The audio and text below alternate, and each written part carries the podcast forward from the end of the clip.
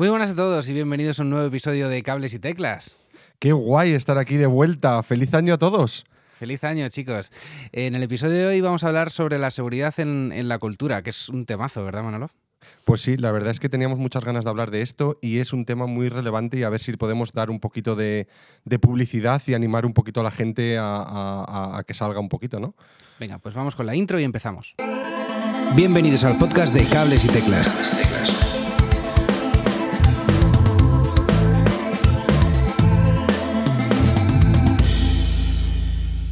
Muy buenas a todos y bienvenidos a un nuevo episodio de Cables y Teclas, el primero del año. Feliz año a todos. Qué bien, tenía ya muchas ganas de volver otra vez a estar aquí en directo.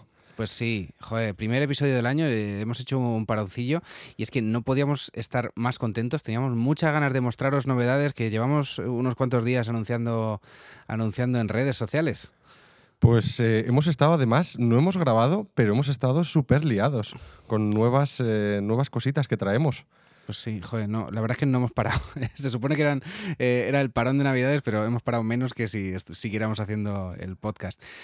Eh, la primera novedad de la que queríamos hablaros era eh, nuestro cambio de imagen, que es que mm, tenemos un nuevo logotipo, que si nos estás escuchando, yo no sé si se habrá actualizado ya en la aplicación que estés usando, pero si no, lo hará en breve y si no, pásate por nuestras redes, por Instagram o por Twitter, para echarle un vistazo al nuevo logotipo. Porque la buena noticia es que nos pueden ver las caras, Manu. Efectivamente, le hemos dado un, un lavado de cara, eh, nunca Sí. mejor dicho, y eh, queremos, pues, eh, eso, dedicarle un poquito más y, y hacerlo un poquito más eh, bonito Hmm. para que, para que disfrutemos todos. Pues sí, muchas gracias a, a Hanna Muela, que ha sido la que, la, que nos ha, la que nos ha hecho este diseño. Así que muchísimas gracias. Da así como un aspectillo más, más alegre, que el otro era un poco, un poco oscurillo y yo creo que no, no iba mucho con nosotros. Pero es que hay más novedades, ¿no, Manu? Pues sí, eh, hemos lanzado una nueva página web con todo nuestro, con todo nuestro, nuestros colores, nos hemos decidido por colores, tipografía y demás. Y todo realmente estamos muy em, eh, emocionados con todo lo que hemos crecido el año pasado. Y realmente creo que así ha sido una de las razones por las cuales nos dio pie a decir, va, venga, vamos a echarle aquí un poquito de también un poquito de mimo, vamos a ponerlo más bonito y tal. Y hemos empezado con página web, pero también tenemos más novedades. Pues sí, eh, bueno, basta decir que, que página web con dominio propio, que hasta, hasta ahora era, era WordPress, pero, pero bueno, ahora en cablesyteclas.com nos podrás, nos podrás ver y podrás ver esta nueva página web donde, donde bueno, pues eso, como dice Manu, los eh, colores están más vivos, las tipografías son más bonitas y todo está mucho más chulo. Y la otra novedad de la que, de la que tenemos que hablar es que tenemos una tienda. Una tienda de, de merchandising de cables y teclas, como lo veis. es, es muy guay porque, porque, bueno, hemos podido diseñar así unos cuantos productos que yo no sé si hacer spoiler o no de lo que es o dejar a la, a la gente que, que se acerque por allí por la tienda y le, y le eche un vistacillo. Vamos a dejar, eh, a ver Sí, qué, ¿no? nos, qué nos dicen, a ver que, eh, si alguien se anima a darnos un poco de feedback y tal. Y, y bueno, a ver, a ver cómo van las cosas. Es sobre todo para. eh, est- estábamos, como Edu lo, lo decía antes en otros podcasts, que teníamos un enlace para ser mecena del, del podcast. Y realmente nos gustaba también dar algo de vuelta. O sea, no solo que eh, participaseis, ¿no? Que eh, os diésemos algo que pudieseis tener eh, en vuestra casa con, con vosotros. Pues sí, pues sí. Así que nada, lo dicho, meteros en cablesyteclas.com y, echarle un vistazo. por ahí podéis escuchar los podcasts, vernos un poquillo y, y pasaros por la, por la tienda a, a ver estos nuevos productos, entre comillas, que, que tenemos ahí para, para vosotros. Eh, si te parece, empezamos ya con el tema de hoy, que es, para mí, es un temazo. Eh, llevaba yo mogollón de tiempo queriendo hablar del tema, pero me daba apuro no, y- no informarme al 100% y no sabía muy bien cómo enfocarlo. Y yo creo que hemos dado un poquillo con, con la tecla, nunca mejor dicho, de, de cómo enfocarlo, ¿no, Manu? ¿Cómo lo ves? Pues sí, la verdad es que el tema de la cultura ha, sido muy afectado. O sea, es un, es un tema que, que nos, eh, nos nos incumbe a todos y- yo creo que es, eh, hay, que darle más presencia, ¿no? Hay que darle el protagonismo que necesita porque este año eh, han pasado muchas cosas y se han cerrado muchas cosas y, joder, hay, que intentar eh, empezar a rescatar las cosas que se han dejado atrás y nos ha gustado hablar un poquito de este tema, sobre todo porque hemos traído unos cuantos invitados. Pues sí, eh, queríamos enfocarlo con eh, la participación de, los que verdaderamente están afectados por, eh, este tema, pues músicos, cantantes, gente que se dedica a la organización de eventos y cosas así. Y gracias a esos testimonios creo que va a quedar un, un, episodio bastante chulo y bastante completo, porque al fin y al cabo son los, los topics, los temas de los que hablar y los problemas que está viendo eh, por culpa de esta pandemia en el sector cultural. Pues sí, yo no sé si has estado, eh, si nos estás escuchando, no sé si has estado en algún concierto, en alguna obra de teatro o incluso si eres parte de alguna asociación cultural, eh, pero nos, hacía mucha ilusión dar voz a esas personas que están ahí al pie del cañón apostando por mantener la cultura viva y también educar un poquito y decir a la gente, eh, oye, mira, esto está pasando de esta manera, ¿es seguro, no es seguro? ¿Cómo, cómo está funcionando? ¿no? Eh, para que aquellos que no os habéis animado todavía a, visitar o a ver o, a disfrutar de, alguna, de algún evento, pues a lo mejor de esta manera os animáis más, o ya no solo que os animéis, sino que a lo mejor también podéis pasar la palabra, o bueno, pues eso, eh, el conocimiento no ocupa lugar, ¿verdad? Pues sí, y yo creo que esto es un debate eh, súper abierto en el que molaría un montón que nos dieseis eh, feedback en, redes eh, sobre lo que pensáis. como siempre, publicaremos este, este episodio, haremos promo en, nuestras redes, así que si quieres aprovechar ese mismo tweet o esa misma publicación para comentarnos qué te parece, estaría muy guay y, y, molaría mucho si nos contases tu, tu situación personal. Si quieres, Manus, vamos con el primer invitado. Tenemos el testimonio de Álvaro Escribano, que ya pasó por aquí por, por eh, Cables y Teclas, es músico, productor, y nos comenta sobre la genial seguridad que está viendo em, eh, en, esto, en esta, durante esta pandemia, la genial seguridad que está viendo eh, en conciertos principalmente. Pues sí, la verdad es que tiene, nos ha traído noticias muy jugosas. Yo creo que le damos una escucha y comentamos, ¿te parece? Venga, sí, os dejamos el audio de, Álvaro. En mi opinión, la, seguridad que está viendo en los conciertos es espectacular y ha quedado demostrado más ahora que acaba de salir el, tema de, de, lo del Apolo, el concierto que se hizo, que se ha visto que absolutamente nadie se contagió de COVID. Con lo cual no entiendo muy bien la persecución que está habiendo contra que se realicen conciertos. Eh, que alguno pueda ser, por ejemplo, como el de Rafael, visto como un gesto de mal gusto meter 5.000 personas la misma semana que se prohíbe las reuniones de más de seis personas. Bueno, esto yo que sé, como vaya por comunidades, porque, en fin, el, el lío es gigantesco. Pues bueno, pues entiendo que a no todo el mundo le pueda parecer bien. Pero es que los datos están ahí, joder. Y es que el sector cultural, y no sé si especialmente el musical, pero, pero por los casos que conozco, sé que sí está pasando, estás, está siendo muy afectado. Entonces, pues bueno, pues no, no, no entiendo la negativa a realizar ese tipo de cosas. También te digo, igual que no entiendo la negativa a empezar a meter gente en los estadios de fútbol con una separación lógica y con unos aforos lógicos, o en los estadios de, o en las canchas de baloncesto, etcétera. ¿Por qué? Eh, porque, pues eso, de un club de fútbol, de un club de baloncesto, también come mucha gente, como, como, de la, como del sector de, cultural. Entonces, yo pienso que, que, que, si somos responsables y que si se están tomando las medidas correctamente, se debería, se debería poder empezar a abrir un poquito más la mano ya y bueno, y, es verdad que la responsabilidad empieza en el individuo y la organización de cualquier evento tiene que ser escrupulosa y exquisita con, con, absolutamente todos los procedimientos de salud. Pues efectivamente, eh, Álvaro ha abierto, ha abierto varios, varios melones de los, que, de los que queríamos hablar. El primero es el, el experimento que se hizo en la sala Apolo que digamos, por poneros un poquillo en antecedentes, si no sabéis de qué se trata, fue un ensayo clínico que se, que se practicó el, pasado 12 de diciembre en, un, en la famosa sala Apolo de, Barcelona para validar los test de, antígenos que se, que se, hicieron previos al acto con, un total de asistentes de 463. Eh, ninguno de estos asistentes fue contagiado. Y, no sé, digamos que es una prueba de que, de que haciéndose las cosas bien se puede, se puede hacer conciertos como, como la antigua en salas, ¿no? Pues sí, la verdad es que a mí me encanta cómo, eh, cómo habla Álvaro, eh, es una pasada. Y, cómo empieza. Eh, la seguridad es muy exigente en, todo, en todos estos espectáculos. O sea, se lleva, no sé si los que nos estáis escuchando habéis ido a algún, algún evento, pero se lleva muy a rajatabla. en la inmensa mayoría, siempre hay excepciones, como en todo. Y habla de otro, que es que estuvo en, los telediarios, ha estado en eh, un tema de, mucha actualidad, que fue el concierto de Rafael. Que Totalmente. Eh, yo estoy muy dividido porque eh, para vamos a dar los datos para aquellos que, lo hayáis oído hablar, pero a lo mejor no, no sepáis los datos específicos.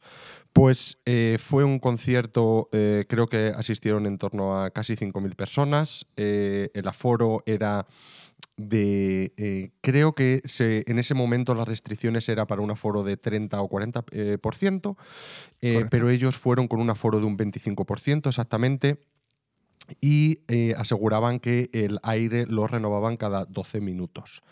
Eh, también trabajaron en torno a unas 300 personas eh, eh, en, montar todo, todo este espectáculo, los cuales fueron testeados con test de antígenos. Y me encanta lo que dice Álvaro, porque es que de estos espectáculos come mucha gente, igual que el del fútbol. O sea, que sí, que hay que apoyar la cultura, hay que apoyar la cultura y hay que apoyar el, el fútbol y hay que apoyar todas estas cosas porque es que come mucha gente. O sea, estamos hablando de que nosotros nos tenemos que dar cuenta de que eh, detrás de cada evento hay mm, pero cientos de personas. Y vale, directamente a lo mejor solo trabajaron 300, pero es que hay muchas otras que no las vemos. Por ejemplo, un afinador de pianos. O sea, hay mucha peña trabajando detrás de muchas cosas. Y es que desde un afinador de pianos que a lo mejor le dedica eh, eh, un ratillo a un piano cada X tiempo, hasta un tío que está con un catering vendiendo un bocata en el, en el, estadio de fútbol. Y son muchas familias las que comen gracias a estos eventos. Ahora, eh, ¿cómo ves que 50.000 personas estén dentro de un estadio? no, claro, está complicado llegar, llegar a ese punto, pero pero es, eh, es, un tema interesante porque, eh, a ver, si se aplican en teoría las, las restricciones del aforo al 30% eh, y tal, que, en el concierto de Rafael, por lo visto, fueron, como dices, del 20-25% o algo así, si se aplican estas medidas, en teoría no debería haber problemas. claro, a ver, hay, para mí hay ciertos flecos que se me, que se me escapan y es eh, principalmente el acceso y la salida al concierto. ¿Cómo controlas eh, eso? ¿Cómo controlas las distancias de seguridad? Yo estoy muy a favor de que se hagan conciertos y, y, perfecto. Y oye, mira, pues la Comunidad de Madrid dejó hacer ese concierto, bla, bla, bla. No vamos a entrar en temas políticos ok, se ha, permitido a entrar, eh, hacer ese concierto y con este aforo y, tal. Pero hay ciertas cosas que se pueden escapar al control y eso es lo que, lo que a mucha gente le dio miedo. De, que se celebrase ese, evento. Luego es verdad que, yo no he visto una foto en la que vea mucha gente en un en grupo junta en ese concierto. había distanciamiento. Eh, entonces, entiendo que se hizo, que se hizo bien. Tampoco he recibido eh, comentarios eh, que digan lo contrario. Pues Edu, mira, eh, de hecho estamos sacando este tema. ¿Qué te parece si ponemos a, nuestro amigo Fer em, cuando dieron su concierto? Que Fer es un, guitarrista de una banda de, de metal y dieron un concierto en agosto y nos cuenta el punto de vista de eh, cómo fue, cómo entraba la gente, cómo eh, les organizaban y nos cuenta pues, pues eso, un poquito el punto de vista desde eh, el tema de la organización, el tema del bar, si te quieres pedir una copa. bueno, vamos a ponerlo y, y, luego lo comentamos, ¿te parece? Venga, hecho, vamos a escuchar a Fer. Pues se nos cancelaron todos los conciertos y hemos podido dar un concierto eh, solamente uno y ha sido en agosto, eh, que aún las medidas no eran tan restrictivas como ahora, ¿vale? Esto era eh, al aire libre en un, en un espacio que tendrá de aforo unas 800 personas y digamos que se vendieron entre 100 120 entradas, creo que era el máximo, ¿vale? El punto de vista del empresario, en este caso, por ejemplo, pues lo tiene muy jodido porque el público digamos que compra su entrada por internet, eh, pide cita previa para llegar a la hora que le toca, porque no puede hacerse una cola de gente allí para entrar, y después eh, la organización pone acomodadores para que se acompañe a cada, cada, persona a su silla, porque esto era un evento, el público iba a estar sentado, las 100, 120 personas iban a estar sentadas eh, con un metro y medio o dos metros de espacio entre ellas y demás. Entonces los acomodadores acompañaban al público a su silla y de ahí no se podían mover en todo el concierto. Y si se movían, por ejemplo, para ir al servicio, después se vigilaba que volviera a su silla directamente. Para tomar una copa, una cerveza o un refresco, pues tenían que levantar la mano y venía un camarero a atenderles. Pero claro que había, pues no sé, dos o tres, cuatro camareros como mucho. Entonces tú piensas, ese empresario que tiene que contratarles y pagarles la noche, pues eh, obviamente si antes del concierto y después no puede vender, no puede la gente consumir, solo durante el concierto, que será, pues no sé, 50 minutos, una hora, y digamos que el ambiente tampoco es como para consumir mucho porque estás sentado viendo un concierto y demás, pues yo creo que ese empresario no sacó la caja que, que habría sacado en cualquier otro, otro evento, ¿vale? En cuanto al organizador, pues más o menos lo mismo. Tiene que contratar al dispositivo de seguridad, a los acomodadores, etcétera, etcétera, ¿vale? Y además organizarlo, aparte de toda la gestión, toda la logística, pues una persona que siempre esté con la banda, los técnicos y demás. Eh, bueno, he de decir que este evento creo que era eh, pagado por, por la comunidad autónoma, o sea que digamos que el organizador salvó ese, ese bolo, pero yo creo que el empresario, el de la barra del bar, yo creo que no. Punto de vista del público, pues ya te digo, es un, evento bastante soso, además frío, te acompañan a la silla, no te puedes mover de ahí, eh, creo que tampoco se podía fumar, entonces no te puedes, digamos que no te puedes levantar ni, ir a la primera fila ni nada, o sea, había gente que gozaba en su silla y bailaba, había gente pues que estaba pues en, otro tipo de show, ¿sabes? Sentado viendo un show que normalmente estarías eh, en primera fila con, con una marabunta de gente, ¿sabes? Entonces, que yo creo que había poco, poco flow y, quizá fuera un, rollo un poco frío. En cuanto al artista, pues claro, eh, digamos que el aforo te lo limitan. Entonces ya no puedes meter eh, más de esas 100, 120 personas. Entonces, si vas a entrada, pues ya lo que vas a ganar esa noche, eh, pues ya, ya es menos.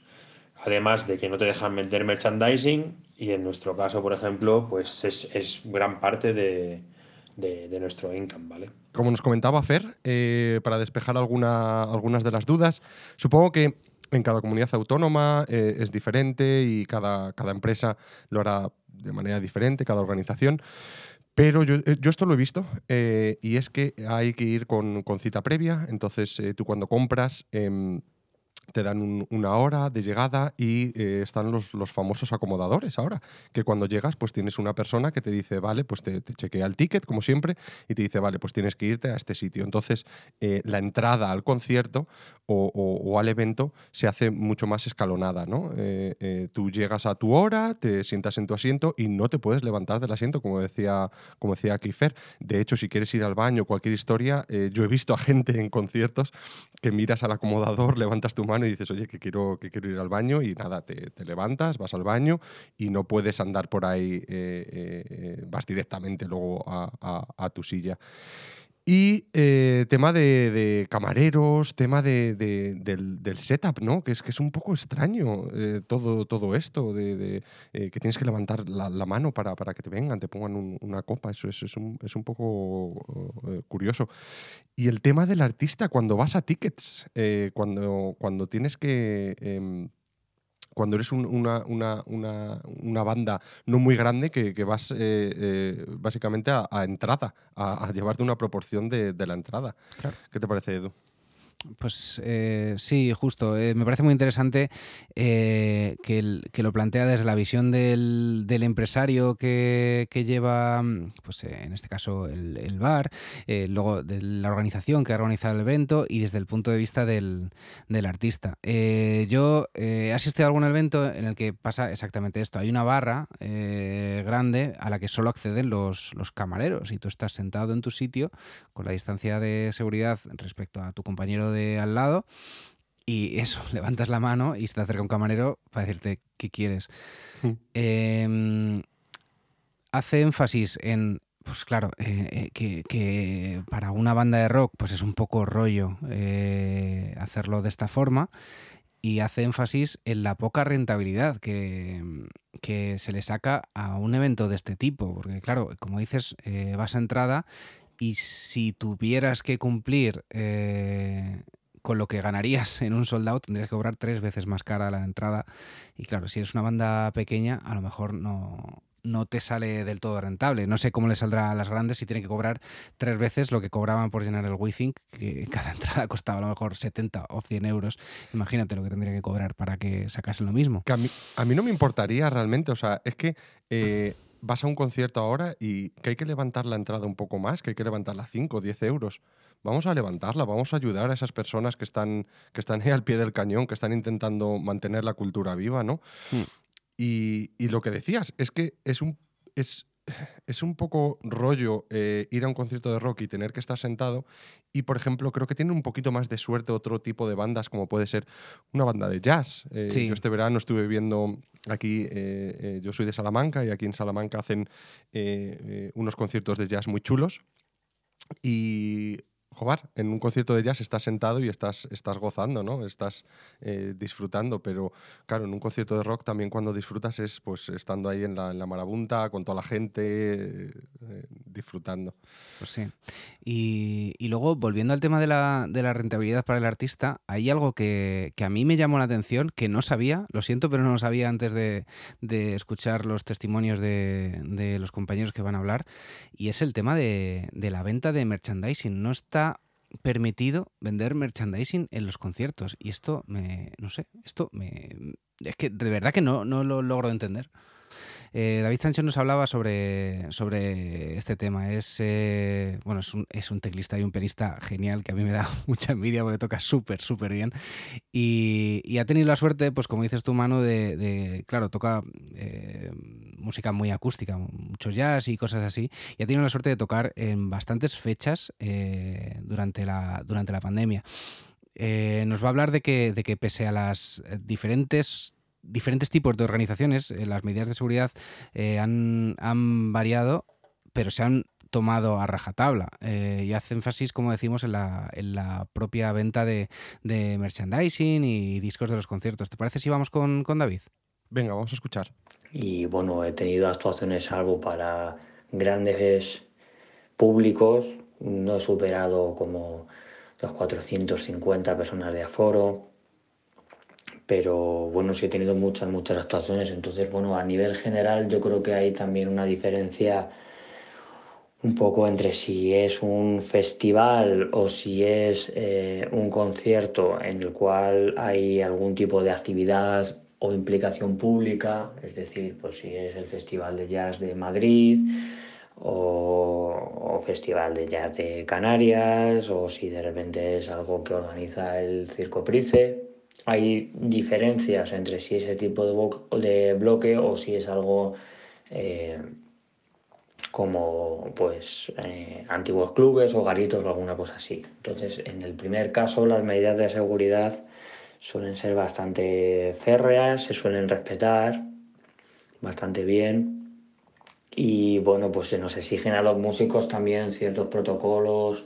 Eh, Mm, también tenemos que firmar ciertos documentos sobre seguridad, COVID, o sea, y tiene que haber cierta implicación por parte de las artistas también en, cumplirlas, ¿no? Y el público por lo general, pues, pues lo suele cumplir bien, está tocando en teatros abiertos, en teatros cerrados donde pues se dejaban muchos espacios libres y no sé si estaban al 30%, y bueno, a pesar de dar un poco de pena el no poder llenarse por, por, por este problema, pero, pero yo creo que sí se está, que las medidas yo creo que son bastante efectivas y que hacen que tú también estés en un contexto de cierta seguridad, ¿no? Luego el personal que tienen que afinarte el piano o que tienen que eh, seguridad privada, toda esa gente la verdad es que están funcionando de una manera muy, muy, muy, muy correcta. Eh, luego cuando tocas en un contexto en el que no hay cierta financiación pública o no es a nivel municipal o estatal o, no hay un gran capital, mm, dicho de una manera así un poco más simple, pues yo creo que en este caso cuando tocas en clubes o en garitos, pues el hostelero hace básicamente lo que puede. Está claro que las medidas no es que sean un poco más laxas, sino que, bueno, pues pues es que, es que hacen básicamente lo que pueden, que es llenar el máximo posible que te permite la ley y luego, claro, igualmente necesitan un consumo de bebidas o de alcohol o de lo que sea, a pesar de que pues tienes que estar con la mascarilla subida hasta que bebes y luego volverte a poner, algo así, pero es de un control un poco mm, más laxo, no porque yo no quiera, sino porque es más difícil controlar a gente que está bebiendo, que está comiendo la gente que está en un teatro cuya finalidad no es comer ni beber.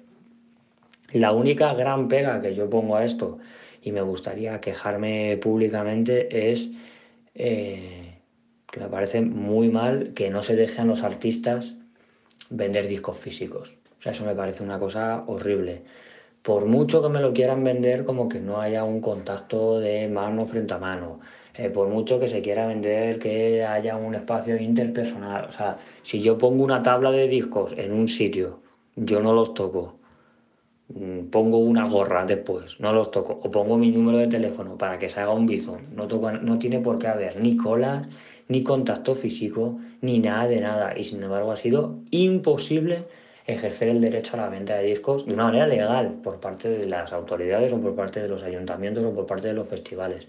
De manera alegal o ilegal, llamámoslo así, de acaba el concierto, alguien se te acerca y le vendes un disco, eso por supuesto lo estamos haciendo todos, pero yo lo que estoy notando es grandísimas dificultades para que encima que tienes pocos conciertos no te dejen vender discos. El disco es un formato que está casi casi en desaparición, pero que cuando cuando hay un concierto puedes aprovechar esa zona caliente de que la gente está un poco eh, entusiasmada o que les ha gustado mucho y aprovechan y lo compran. Pero, macho, ha sido muy, o está siendo muy, muy, muy, muy, muy difícil, por no decir imposible, poder vender discos. Bueno, pues eh, efectivamente, como comenta David, eh, la verdad es que los conciertos de jazz creo que han sido un pelín más beneficiados en este tema porque es mucho más fácil de controlar y se disfruta de una manera muy parecida. ¿no? Eh, yo aquí en Salamanca, como decía, la verdad es que mi padre todos los años siempre eh, consigue entradas eh, para, para, que vayamos a ver el festival que se hace aquí de ellas en Salamanca y mi experiencia fue perfecta. como decíamos, em, unos acomodadores que te llevan y, la entrada y la salida fue muy controlada y se, pudimos disfrutar de, de las actuaciones perfectamente. Quedó un poquito el tema del merchant, claro, que es, es que es una pena porque sales como dice eh, eh, como dice aquí eh, en el audio, que es que sales caliente, que, que muchas veces dices, me ha encantado, me quiero llevar algo, que incluso yo no tengo ni lector de CD en casa, pero joder, es que sé que le compro el CD y le estoy haciendo una ayuda más y, una, y un reconocimiento más a lo, a lo que acabo de ver, a lo que acabo de experimentar, ¿no? Pues sí. yo quería recalcar sobre todo que, que, David es una persona que ha dado muchos conciertos en esta temporada y, el hecho de que no tenga casos de mal funcionamiento es, joder, es para hacernos eh, pensar, ¿no? Un poquito en, que se están haciendo las cosas bien, realmente. Y que hay que perderle el miedo a ir a conciertos y hay que, sobre todo los organizadores, tienen que perderle el miedo a, organizar esos, esos eventos. Que es una mala época, desde luego, que, no van a sacar la rentabilidad que sacaban eh, eh, durante todo 2019, vale, te lo, te lo compro, pero, pero hay, que, hay que empezar a, moverse y hay que empezar a hacer cosas porque, como decíamos antes, de esto vive mucha gente no solo los músicos, y no solo los organizadores, vive mucha, mucha gente. Eh, lo que hablas del merchant, pues eh, sinceramente me parece, y lo siento, pero me parece una absurdez que no se pueda vender merchandising en los conciertos. Creo que el, acto en sí de vender un producto eh, no, no, implica más que el, el ir a una tienda de ropa y comprarte una camiseta. Quiero decir, tú vas a, una tienda de ropa, estás mirando una camiseta que te gusta, esa misma camiseta la han mirado 17 personas antes que tú este mismo día y desde luego no las han desinfectado, por supuesto. Y luego, si te gusta, eh, se la das al, dependiente o la dependienta y, y te lo cobra, hay un intercambio de dinero, hay un intercambio de productos y ahí nadie dice nada. Y ahí no hay, no hay ningún problema en que eso se lleve, en que eso se lleve a cabo. El, comprar, eh, lo que decías tú, Manu, el comprar un disco o comprar merchandising a, un músico que, acaba de dar un concierto no solo es un acto de, de, una compra de un producto, también le estás diciendo algo a, ese músico y, y, le estás apoyando en su, en su proyecto. Y para eso para él es súper importante. O sea, ya mm, al artista le estás eh, limitando el aforo al 30% y encima una de las pocas fuentes de, ingresos que puede tener no la puede tener eh, en los conciertos, que es donde más se vende. O sea, mm, la mayoría de, artistas, eh, no sé si a gran escala, pero, pero desde luego a pequeña y mediana escala, donde más merchan y discos venden es en los conciertos, sin duda. Y luego mm, eh, otro tema del que, del que habla y es otro melón para abrir es el tema de las bebidas y la hostelería en, los conciertos. Aquí ha habido varios de los testimonios que lo han, que lo mencionado y, es que es, un tema delicado. Em, el jazz y la música así acústica es propensa a que a que se consuman bebidas tranquilamente sentado e incluso eh, se pueda comer eh, en los eventos. Y sobre esto nos habla, nos habla Marta Mansilla. Eh, si te parece, Manu, vamos con ella. Sí, por supuesto, vamos a escucharla. Por presentarla, por presentarla un poco, eh, Marta Mansilla es eh, una flautista brillante con la que me gustaría hablar más detenidamente. Por cierto, Marta, estás, invitadísima al podcast eh, cuando quieras, ya lo sabes. y nos habla de las grandes medidas de seguridad que se piden y se están llevando a cabo. Y recalca que la situación es algo diferente de esos conciertos que se dan en restaurantes donde, donde sirve comida, como decíamos, y las medidas pues son eh, diferentes. Vamos, vamos con, su, con su audio. Creo que se diferencia los sitios grandes, em, como puedan ser auditorios, eh, centros culturales, teatros, ¿no? de las salas más pequeñas y luego los restaurantes. Creo que la situación ahora mismo es bastante difícil para el desarrollo de nuestra actividad, ¿no? Mm, y que bueno, se intenta hacer y se intenta salir adelante eh, de la manera que, podemos y que yo creo que todo el mundo intenta hacer de la mejor manera, ¿no? ¿Qué pasa con esto? Pues sinceramente creo que un protocolo de actuación que sea lo que todo el mundo esperaría, tanto por la parte en la que tú vas a ver el concierto como para el que desarrolla esa actividad, lo ideal sería poder eh, tener eh, siempre la oportunidad de tocar en sitios que estén em, pensados para el desarrollo de estas actividades, ¿no? de los conciertos en sí y que sean espacios grandes. Porque creo que son los únicos sitios en donde sí que se están llevando como a rajatabla todas estas medidas.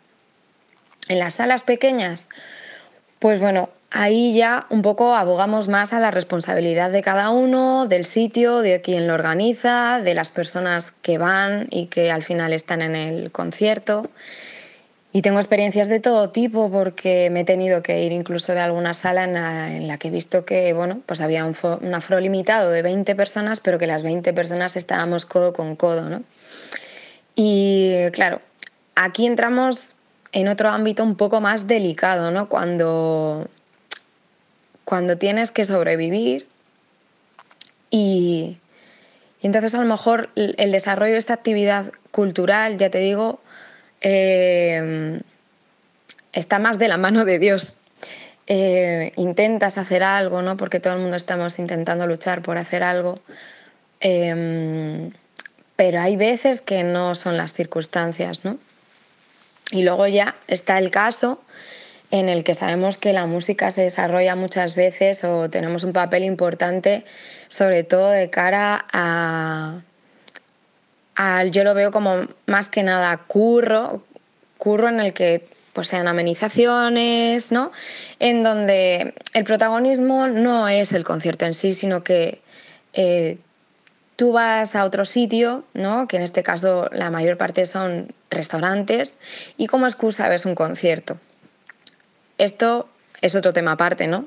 Que sería como para hablar, pero centrándonos en el tema de la seguridad y demás, pues eh, yo he podido desarrollar eh, conciertos de este tipo y de hecho eh, en algunos casos he tenido que primero pedir que se pudiera desarrollar la actividad antes de que luego empezara a, a comer la gente, ¿no? ¿Qué pasa? Yo creo que todos intentamos sobrevivir. Yo creo que hay muchos sitios en donde se están cumpliendo a rajatabla todo el protocolo, pero es verdad que en un restaurante, pues de entrada vas a estar sin mascarilla, ¿no? Que es así como un poco lo más impactante y a lo que más nos exponemos. Eh, tanto la gente que pueda estar eh, allí disfrutando de, de la comida y aparte de un concierto como la gente que estamos tocando que muchas veces también tenemos que ir sin mascarilla, como es mi caso, ¿no? Yo al ser flautista, cantantes, instrumentos de viento, lo tenemos bastante más complicado. Entonces, bueno, pues ¿qué pasa? Normalmente estos sitios tampoco están adecuados para que haya una distancia del escenario con respecto al público. Em, tampoco es un teatro en donde tú sepas que va a haber una distancia entre butaca y butaca, ¿no? Y aquí es en donde em, yo pienso que, que bueno, que creo que la hostelería em, ha sido un sector que, creo que em, a pesar de que para su desarrollo en mi cabeza se me plantean como incongruencias con otras cosas que se nos piden, ¿no? Por ejemplo, en el desarrollo de la actividad mm, cultural. Ha sido como la niña bonita, ¿no? De, un poco de todo esto en el que eh, bares, restaurantes se siguen manteniendo hasta tal punto que hay muchas salas de conciertos que se han tenido que transformar en restaurantes y mm, un poco para poder sobrevivir y para a lo mejor también tener algún tipo de ayuda más que si simplemente es una sala de conciertos. Entonces, con esto quiero decir que, bueno, pues que a mí me parece lo menos seguro. Em, y que pondría un poco entre comillas, dependiendo del sitio en el que se esté, eso por supuesto. Luego, salas pequeñas, también es un poco ver realmente qué aforo se está respetando, qué distancia y, y más que nada cómo se comporta la gente, porque ya te digo, yo en un concierto que tuve hace poco tuve que pedir que por favor durante el rato del concierto eh, la gente pudiera estar con la mascarilla el mayor tiempo posible, ya que la primera que no puedo estar con mascarilla soy yo y por su propia salud, ¿no? Pues efectivamente, muchas gracias Marta. Hay una gran diferencia entre, entre los tipos de conciertos que se dan y sobre todo hay que tener mucho cuidado, mucho cuidado en esos que, se dan comidas y tal. Eh, pues, pues especialmente, claro, si, si eres flautista y no te puedes permitir el, llevar mascarilla. Em, el tema de la hostelería es eh, para mí un tema delicado y yo entiendo que, no sé, que en este país se quiere, se quiere ayudar mucho a, la hostelería porque es eh, un sector del que depende muchísima, muchísima gente, pero no entiendo la, la diferencia Em, de permisiones en ese sentido. Eh, creo que Marta quería tirarlo un poquillo por ahí y, yo estoy, vamos, totalmente de acuerdo y, yo me gustaría ser un poquito más claro. No, no me parece justo que se, que se esté cuidando tanto un sector como la hostelería y tan poquito un sector como es el de la cultura. Eh, evidentemente, la hostelería da de comer a mucha gente, como lo, como da de comer la cultura, con, con el aliciente para mí, eh, quizá porque vivo un poco más en este, en este mundo, pero eh, eh, la cultura no solo nos da de comer hoy, la cultura da de comer a, a nuestros hijos. Quiero decir,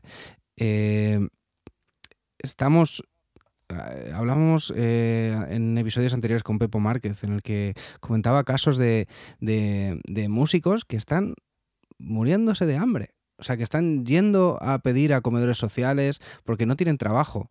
Y, eso es eh, ya no solo dar de comer a esos músicos, sino que, ese bagaje cultural que, nos estamos perdiendo porque esos músicos no tienen oportunidad de dar conciertos, es, eh, va a ser una piedra eh, en el camino. Va a ser el, lo que recordarán nuestros hijos como como ¿qué, qué conciertos hubo en 2020 que no, no hubo conciertos, eh, no tocaron esas bandas. Eh, eh, hablábamos en su día de que, de que claro, las, las, bandas y artistas top, digamos, no tienen problemas porque en 2020 han vivido, por supuesto, de, derechos de autor de, y, y, de merchandising que habrán vendido y todo esto. Pero todas esas bandas que no se pueden permitir vivir de eso y que viven 100% de los conciertos, no están dando conciertos y, muchas acabarán, acabarán en nada. Y nos estamos perdiendo, pues eh, quizá los, los piratas del 2020, pues no, no, estamos, no estamos teniendo esa oportunidad. Entonces, para mí es importante en ese sentido que se cuide eh, la cultura, porque ya no solo el dinero que hay eh, inmediato, sino el, valor que tiene la cultura a futuro, ¿no? A nivel, a nivel histórico. Y, y bueno, yo creo que voy a, que voy a cortar aquí, Manu. Si quieres tú comentar algo. Eh, es que eh, me encanta lo que estás diciendo porque estoy totalmente de acuerdo. Eh, la hostelería realmente en, España em, es un engranaje fundamental en la economía pero al mismo tiempo también es la cultura. La cultura no podemos abandonarla y, estoy totalmente de acuerdo con lo que has dicho. Es que mm, realmente vamos a ponernos técnicos, ¿vale? Tú vas a un restaurante y para estar en un restaurante lo primero que tienes que hacer es quitarte la mascarilla para poder comer. Tú estás viendo un concierto de jazz en un teatro o estás viendo una representación en un teatro y tú no te quitas la mascarilla. ¿Vale? Entonces, vale, que a lo mejor te tomas una copa, no sé, es que, es que eh, quiero hacer, hacer también un poco abogado del diablo, ¿no? Aquí eh, eh, dar y tomar, pero creo que ha sido un poco injusto eh, cómo se ha abandonado la cultura eh, durante este año. Eh, ha, sido un poco injusto. Y, me gusta mucho lo que, lo que comentaba Marta, de que durante el verano se hicieron muchos conciertos y tal, y ahora, claro, hace, hace mucho frío este, este, invierno, y ¿qué es lo que pasa? Que nos metemos en espacios cerrados. Y yo creo que eh, podríamos también inculcar un poquito más eh, los, sitios un poco más amplios o al aire libre o hacerlo de alguna manera que esos sitios que están cerrados eh, tengan más distanciamiento, distanciamiento social. No sé, eh, para esto eh, tenemos un testimonio de Robert que trabaja aquí como técnico de, montaje en Salamanca y nos comenta un poquito cómo funcionan todos los aforos y cómo han estado funcionando los teatros y, los eventos en Salamanca. Y eh, me parece bastante interesante, así que si, te parece, Edu, lo, lo ponemos y escuchamos un poquito. Sí, claro, vamos con ello durante estos meses ha estado la cosa muy muy parada. Hay producciones que no, que no tiene sentido que giren porque con los aforos que, se están llevando a cabo ahora mismo, pues es inviable. Hay producciones teatrales, musicales, eh, eventos de todo tipo que no se pueden llevar a cabo o conciertos multitudinarios que no sale rentable realizarlos pues porque perdería eh, dinero tanto la banda, el promotor, eh, el espacio donde se realiza, o sea, es que no tiene sentido. Entonces, bueno, aquí en Salamanca se, están haciendo desde el ayuntamiento cosas tanto en el liceo como en el CAEN como en la sala B, que son un poco así los espacios, eh, pues eso, que tienen para, para llevar a cabo eventos. En el liceo sobre todo están haciendo obras teatrales y, actuaciones de música clásica, acústica y tal. En, el CAEM eh, han montado musicales, conciertos en eléctrico y también eh, música clásica, actuaciones de o sea, obras, obras clásicas. Y, Y bueno, pues el aforo que tiene ahora mismo es de. Eh, aquí en Castilla y León es el 20% del aforo legal. Pues eh, igual, te asignan la butaca que quieras, la compras online y tienes dos butacas a cada lado, por delante y por detrás, que, que están libres. O sea, no estás en contacto nunca con, con las personas que, que, van a ver la misma obra. Así que bueno, es un poco, un poco raro y, lo que os digo, que, que las actuaciones que se están llevando a cabo, pues pues son eso, o acústicos o, o conciertos de bandas más pequeñas en aforos muy grandes con distancia. Por ejemplo, en el CAEM creo que el aforo legal son 1.200 y ahora mismo se están vendiendo unas 300 entradas o algo así. Eh, pues han tocado, por ejemplo, Belaco, he montado el musical de Dumbo, he montado la Orquesta Sinfónica de Salamanca, ahí en el CAEM. Y bueno, pues complicado. La sala B está haciendo conciertos, pero igual de un aforo de 350, 400 personas que, que entran o entraban, ahora mismo creo que el aforo es entre 80 y 90 personas. O sea que hay muchos, muchos conciertos que no tiene sentido que se, que se lleven a cabo o lo que hacen es hacer varios pases, que es lo que están haciendo algunas salas que están programando, hacen pases de día. A nosotros como banda también nos ha pasado que teníamos programados conciertos, pero como las comunidades autónomas cambian de un día para otro la normativa y las restricciones cada vez son más severas, pues nada, teníamos un concierto, por ejemplo, en Málaga, era una actuación que se iba a llevar a cabo a las 8 de la tarde, el toque de queda era a las 10, pero esa misma semana nos indicaron el concierto era un viernes, nos, nos comunicaron el martes que, que, la restauración y todo evento cultural tenía que acabar a las 6 de la tarde. Entonces, claro, con tan poco margen de maniobra no tenía sentido y, y nos tocó posponerlo a, a 2021 y veremos qué, qué pasa. Y festivales y demás, pues igual, están confirmando muchos pero es un poco está todo ahí un poco en el limbo y a ver qué pasa. Están están ahí pues eso con un poco con el freno echado con ganas de hacer cosas con haciendo cosas dentro de las limitaciones que tienen pero bueno a ver qué va pasando.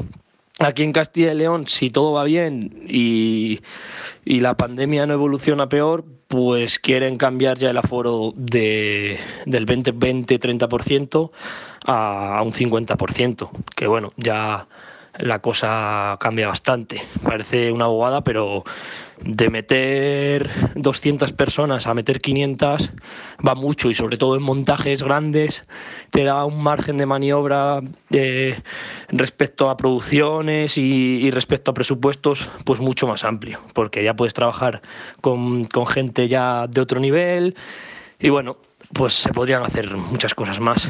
Eh, nada, espero que, que, este audio sirva un poco de, de, guía de por dónde va un poco la cosa ahora mismo. Y nada, respecto a, trabajos desde dentro, pues se está haciendo todo eh, poco más o menos de como se hacía antes. ¿eh? Eso sí, pues las medidas, lógicamente, que se están llevando, eh, se están haciendo en todos los lados, o sea, en todas partes y bueno, pues eso, medidas de seguridad, lavado de manos obligatorio, mascarilla, distancia, etc. etc. Nada, chicos, un saludo. Pues un tema súper interesante, Robert. La verdad, muchas gracias por mandarnos este audio. A mí me encanta todo lo que está comentando porque yo eh, trabajé durante unos años en, en montaje también. Y tiene toda la razón. Es que realmente ahora mismo eh, producciones grandes eh, es, es, complicado. Eh, tú si llevas una producción grande necesitas unos presupuestos muy grandes. Sí. Llevas un, una PEA, llevas un, unas luces, llevas muchas cosas que son de, de, de, pues eso, de mucho presupuesto. Y, y, como se puede salvar es haciendo muchos pases.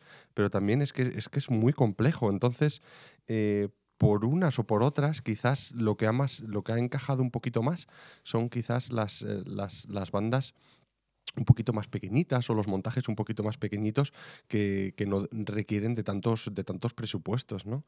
Es curioso, es curioso y como, como comentaba también Robert, que me parece yo creo que uno, de los temas más interesantes que ha pasado en España durante la pandemia es la responsabilidad de las comunidades autónomas.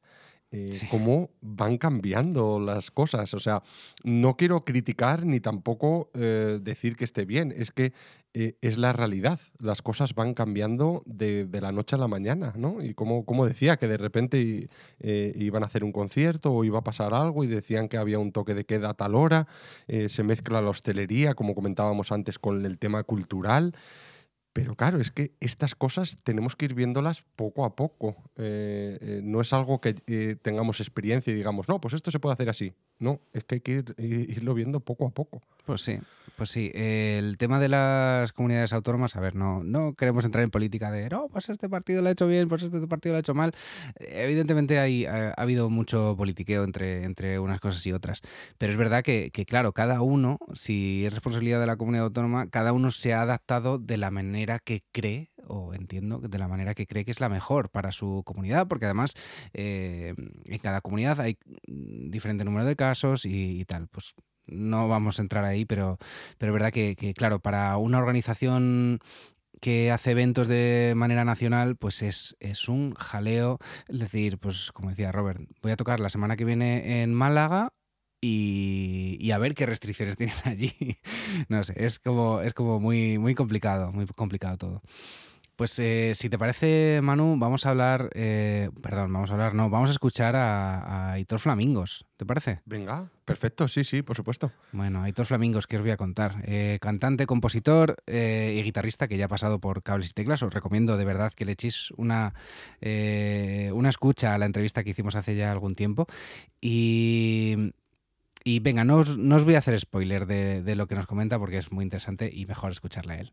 Creo que el sector de la cultura se lo está currando un montón. Creo que están trabajando un montón para que las medidas en los espectáculos se, se cumplan. La gente que ha asistido a los espectáculos a los que yo he ido, por lo menos, ha cumplido a rajatabla con las normas. O sea, yo tengo, tengo esa visión, he asistido a varios conciertos, estuve incluso en un festival que se pudo celebrar el Toma Vistas. Bueno, se celebró de aquella manera, pero pero bueno, cumpliendo con las normas a rajatabla y la gente la verdad que cumplía muy bien las normas. Y bueno, he asistido en algunos conciertos, he hecho dos conciertos yo por mi cuenta y, y la verdad que los locales cumplían con las normas a rajatabla. Y, y bueno, y están en un momento crítico porque, bueno, pues ya lo que sabemos, ¿no? Entre aforos reducidos, cumplir con esas medidas a veces es caro por muchos aspectos y hay que valorar el trabajo de un mundo casi infinito de personas que trabajan en esto.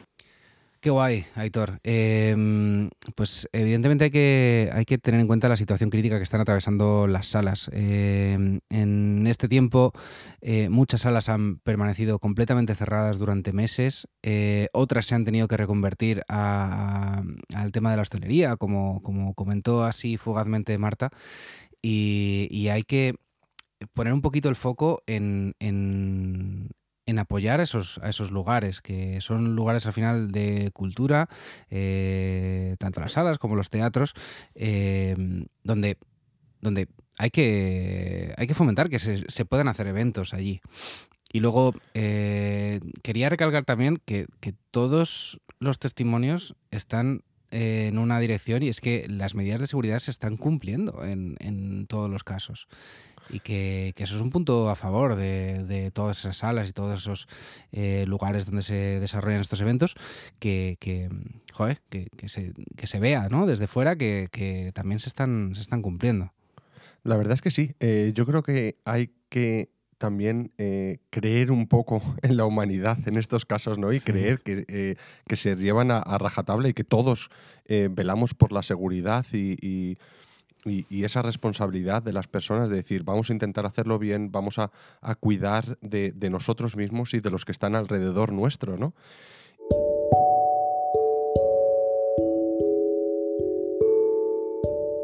¿Te está gustando este episodio? Me haría mucha ilusión que me dieras una valoración en iTunes o la plataforma en la que me estés escuchando, porque así ayudarás a que más gente pueda descubrirnos. Además, si quieres ser mecenas de cables y teclas y así ayudar a que podamos seguir compartiendo episodios con vosotros, podéis contribuir de forma puntual o desde un euro al mes en anchor.fm barra cables y teclas barra support. Os dejaré de todas formas el enlace en las notas de este episodio. Muchas gracias y seguimos escuchando. Y por eso creo que también eh, tenemos ahora un audio que también vela un poquito por la responsabilidad de, cómo eh, eh, la cultura también es responsable. Eh, no sé si te parece, Edu, si lo, si lo ponemos ahora. Claro, claro. El audio del el que vamos a escuchar ahora es de Diego Serrano, un guitarrista fantástico que ha tocado con, que toca actualmente con Crazy Stacy, con Swampy, con Le Boyer y algunos proyectos más. Nos cuenta eh, que le han cancelado varios eventos, pero mejor que nos lo cuente él. Pues como público todavía no he ido a, a ver ningún concierto y no es porque me dé cosa ni nada de eso, sino porque no se ha dado la ocasión. Tengo muchas ganas de ir, así que espero que poder solucionar eso pronto. Y como músico, pues desde que empezó todo este asunto he dado dos conciertos y se han cancelado tres que teníamos, que habíamos programado en estos últimos meses. Los dos que dimos fueron, han sido así un poco atípicos, porque uno fue con Crazy Stacy en una boda y el otro ha sido esta noche vieja ameni- amenizando la cena de un restaurante. Entonces, las medidas de, que se han puesto en los dos casos, pues ha sido un poco mezcla, o más bien, más que mezcla, más bien tirando hacia, hacia las medidas de, de cena y, y todo ese y todo ese rollo. Entonces ha estado todo muy bien, la verdad, en los dos conciertos. Y los tres que se han cancelado, pues fue uno el primer fin de semana de noviembre, creo que recordar, que fue que luego ayer íbamos a tocar en el Festival Winter in the City de Segovia y justo ese fin de semana pusieron los cierres perimetrales y entonces, aunque nosotros podríamos haber justificado que íbamos para trabajar y tal, eh, pues había mucha gente que, que iba a ir al concierto y no podía justificar el ir hasta allí. Entonces decidimos aplazarlo y todavía no hemos vuelto a poner fecha, pero esperemos que también que sea pronto. Y luego hace un par de semanas, a mediados de, de diciembre, teníamos la presentación del disco también con Le Boyer en, en la Sala Vesta de Madrid, iban a ser dos días seguidos. Y el domingo antes estuvimos ensayando y justo el lunes o el martes, no recuerdo bien, eh, uno del grupo dio positivo, entonces pues a mí me tocó hacer cuarentena, hacerme las pruebas y todo el rollo y decidimos eh, cancelar por- porque, por- pues, porque con uno en positivo lógicamente no íbamos a tocar y conmigo en cuarentena tampoco. Y, y entonces pues habló con la sala y se ha aplazado a, a febrero. Entonces en ese sentido pues era lo más responsable, queríamos mantener todo el tema de que la cultura es segura y, y la verdad que tanto la sala como, como el público lo ha entendido bien, nadie, no ha habido casi devolución de entradas ni nada y esperamos volver en febrero y que sea mejor que lo que íbamos a hacer ahora en diciembre. Ole, claro que sí, Diego. El ejercicio de responsabilidad, que es lo que toca, y aplazarlo. Y claro que sí, eh, seguro que tendréis la misma pasión y el mismo, y, el mismo cariño eh, en febrero. Os deseamos muchísima suerte desde aquí. Pues sí, y responsabilidad también de, esa gente que compró las entradas y no las ha devuelto. Que, ojo, por favor, ya que habéis comprado las entradas, eh, apoyar y, no las eh, devolváis si, queréis apoyar a vuestras bandas pequeñas, ¿no? Pues sí, ¿y qué te parece si hablamos ahora un poquito y, y- y comentamos lo que nos dice eh, Sarita, que habla un poquito de, de una asociación cultural que tiene ella? Sí, claro, vamos a escucharlo. Asociación Cultural Educativa Bloco Charro, la batucada más grande y única de Salamanca, en tiempos de COVID se ha visto perjudicada en que ha, ha suspendido todas sus actuaciones a partir de carnavales. En carnavales fueron las últimas y ya llegó todo. Al principio parecía que alguna se salvaba, pero no. En, en cuarentena y confinamiento dejamos de ensayar, pero después del estado de alarma fuimos yendo de en grupos de 10, poco a poco, y ahora tenemos hasta un aforo de hasta 25 personas, delimitado el suelo para guardar la distancia de seguridad. y con todas las medidas posibles de desinfección de instrumentos, etcétera. Pues muy interesante eh, cómo han ido ajustando las medidas las asociaciones culturales y, sobre todo cómo han eh, eh, conseguido mantener viva esa, esa pasión de, de, hacer algo que les gusta y, de, y de, seguir ensayando con, con las medidas ¿no? en la sociedad. Pues vamos con el, con el último testimonio de, hoy, que es, nos, lo, nos lo da eh, José Deza, que es eh, un, gran bajista y, amigo mío, eh, en el que, bueno, habla de, varios temas, de algunos que ya se han tratado en el episodio, pero queríamos dejarlo para el final porque, aparte de tocar esos temas, abre algunos, abre algunos nuevos y resulta muy interesante. Vamos a escuchar lo que nos dice. Vamos a ver, yo creo que poco a poco se va a ir avanzando en, a la hora de dar conciertos. Va a ir muy lento. Va a ir muy lento porque las medidas de seguridad tienen que ser extremas, eh, como, como tiene que ser.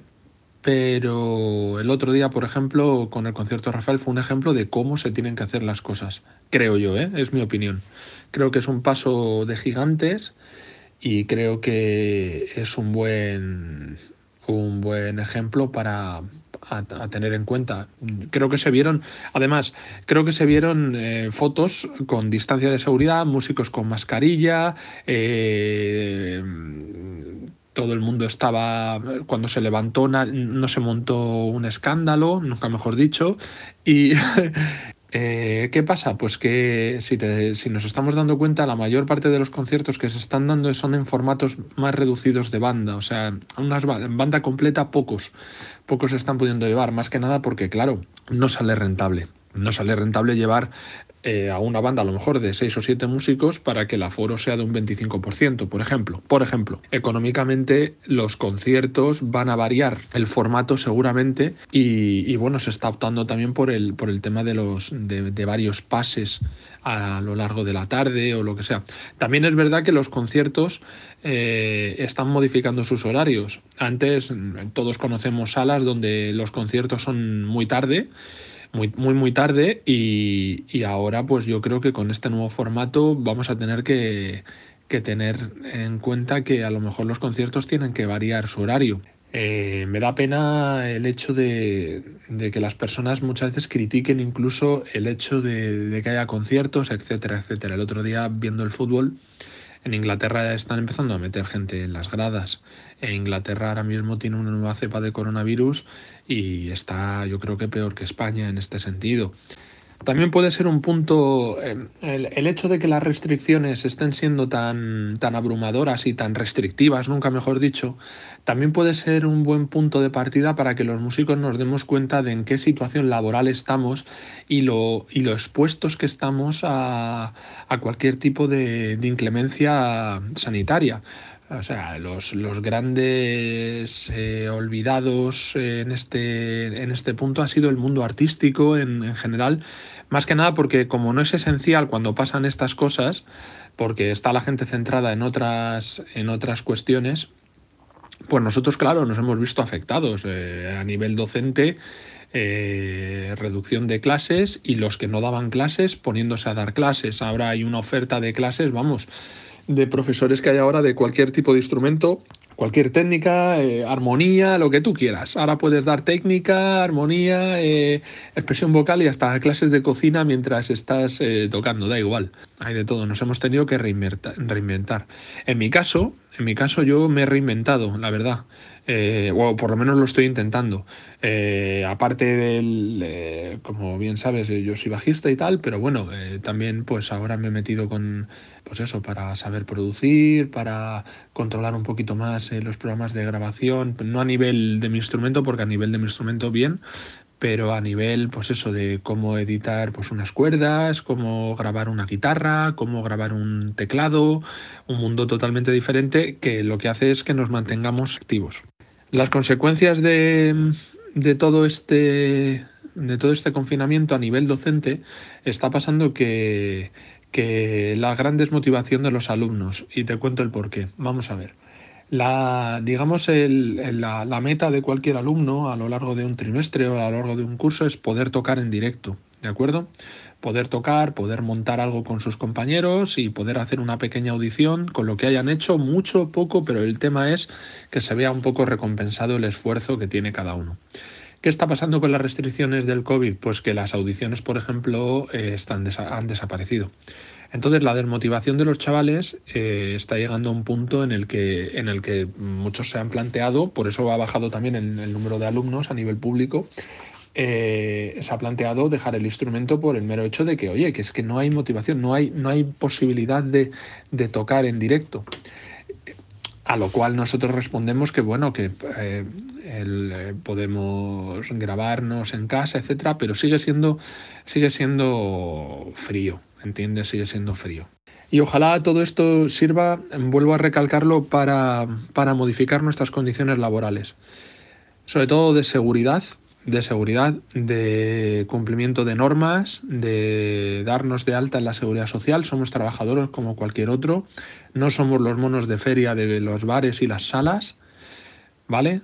Eh, creo que los músicos hemos caído un poco en el error y a lo mejor esto es abrir, esto es abrir un, melón bastante grande de, unificar, unificar eh, consumo de bebidas alcohólicas o no, da igual, con el mero hecho de ver un concierto, ya sabes, ¿no?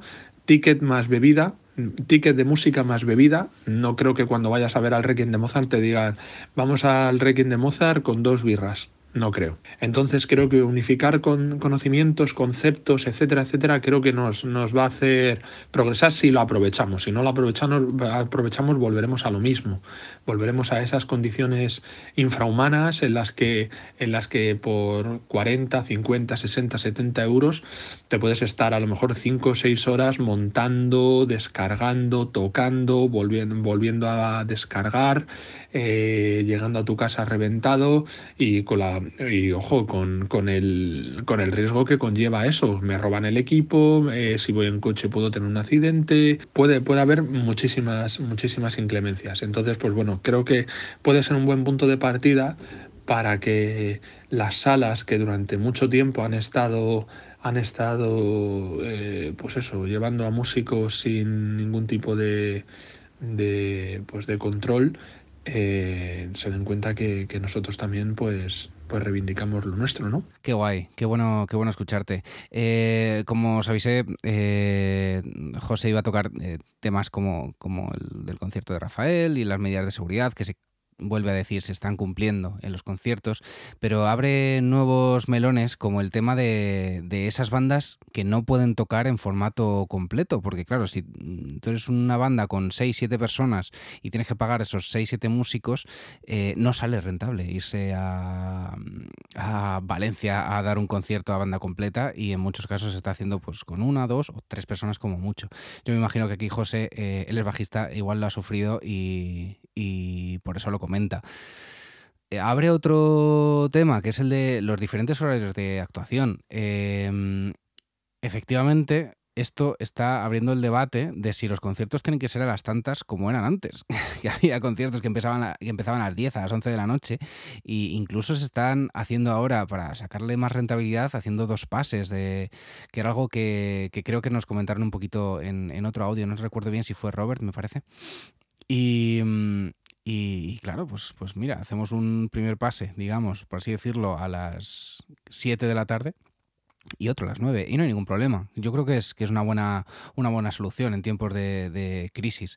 Eh, te ahorras eh, cambios de organización y, demás. Yo creo que, que es interesante.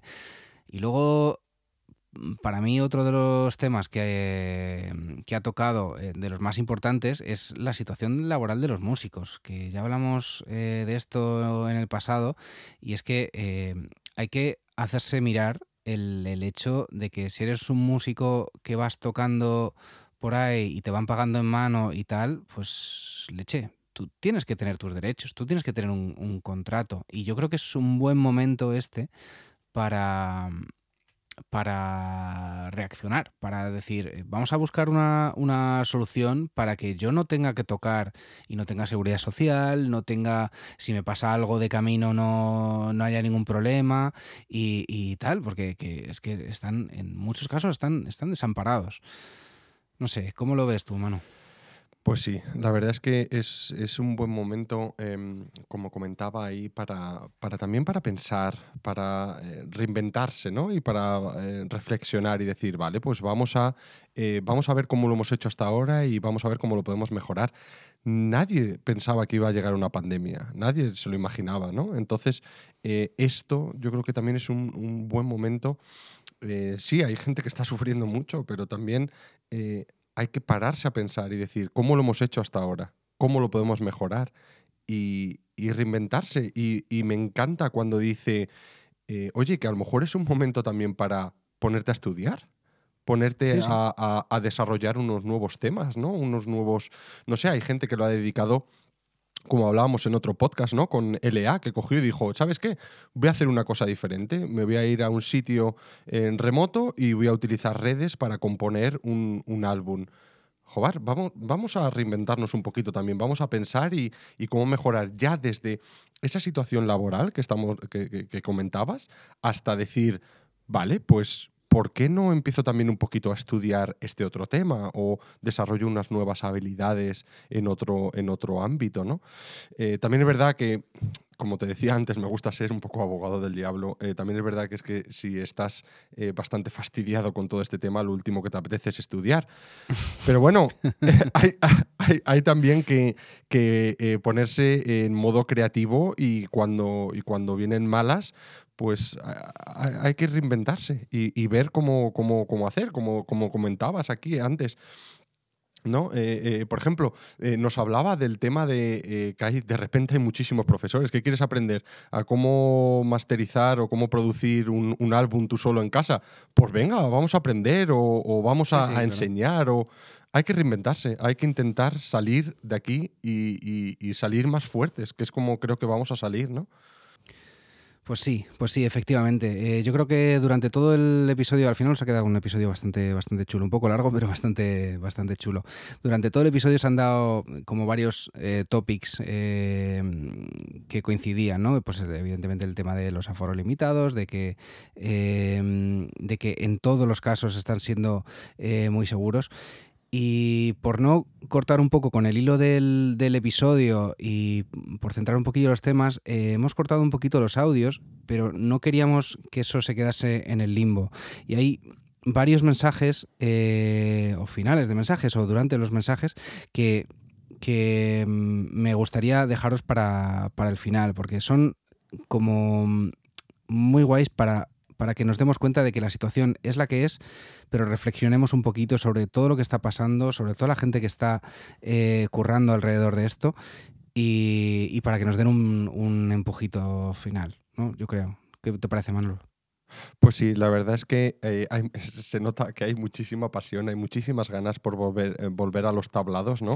Y, por mantener la llama de esta cultura viva. Así que echemos un poquito más de leña al fuego y vamos a por ello, que va a ser un año largo, pero va a ser un año yo creo que esperanzador. Y con esto, pues al final llego a la conclusión de que ojalá muchísimas más dotaciones, más subvenciones, muchos más recursos para la música para que realmente la podamos desarrollar en los lugares en donde ahora mismo eh, podríamos hacerlo sin ningún tipo de peligro, como se ha demostrado hasta ahora, ¿no? Que son los sitios amplios, las salas grandes, los auditorios, los teatros, los centros culturales. Y, bueno, que ojalá esto siga adelante y podamos, podamos pronto todos estar otra vez ahí arriba haciendo lo que más nos gusta ¿no? y, y, haciendo y realizando nuestro trabajo. No sé, luego ves el centro de Madrid lleno de peña la calle y yo qué sé, salvemos la Navidad y aquí no pasa nada. Pues, eh, salvemos también a, a, los sectores que necesitan de público, ¿no? No hay que alarmarse, creo que al virus hay que mirarlo con muchísimo respeto, con muchísima cautela pero tenemos que empezar a convivir con él y tenemos que empezar a, torearlo, ¿no? A saber dónde están nuestros límites y a pesar de que ya hemos eh, pasado esta fase en la, que, en la que las restricciones han sido domiciliarias incluso y todo eso, creo que debemos, debemos empezar a abrir un poquito las, las miras, ¿de acuerdo? Eh, poco a poco. poco a poco. Yo creo que en un futuro cercano volveremos a estar on the road again, como dice Willie Nelson. Jo, pues muchísimas gracias eh, por haber escuchado hasta, hasta aquí este episodio, que ha sido para nosotros bastante importante y, espero que para vosotros también. Dar las gracias también a todos los que habéis eh, participado en este episodio. Aitor Flamingos, Diego Serrano, Marta Vansilla, Fer, David Sancho, Álvaro Escribano, José Deza, Robert, Sarita. Gracias a todos de verdad porque, porque habéis hecho que este, que este episodio funcione y vuestros testimonios son muy, muy, muy importantes para nosotros. Eh, de nuevo, gracias a ti que estás, que estás eh, escuchando hasta aquí este episodio. Eh, por favor, eh, cualquier feedback eh, que tengas, cualquier historia que quieras contar, déjanosla en redes sociales porque nos va, nos va a interesar leerte. Y nada más, Manu, ¿te parece si despedimos ya el episodio? Sí, solo yo también extender ese, ese, ese agradecimiento y de recordar que tenemos nueva web, cablesyteclas.com que empezamos el año con fuerza para que este año sea eh, eh, exquisito y sigamos eh, promoviendo la cultura. Pues sí, pues sí, claro que sí. Así que nada, de nuevo, gracias por has escuchado hasta ti, hasta aquí, pásate por nuestra página web y nos escuchamos en el próximo episodio. Muchas gracias y hasta otra. Adiós. Hasta aquí el programa de hoy. Si te has quedado con ganas de más, suscríbete en las plataformas de podcast habituales. Y puedes seguirme en Twitter en arroba cables y teclas.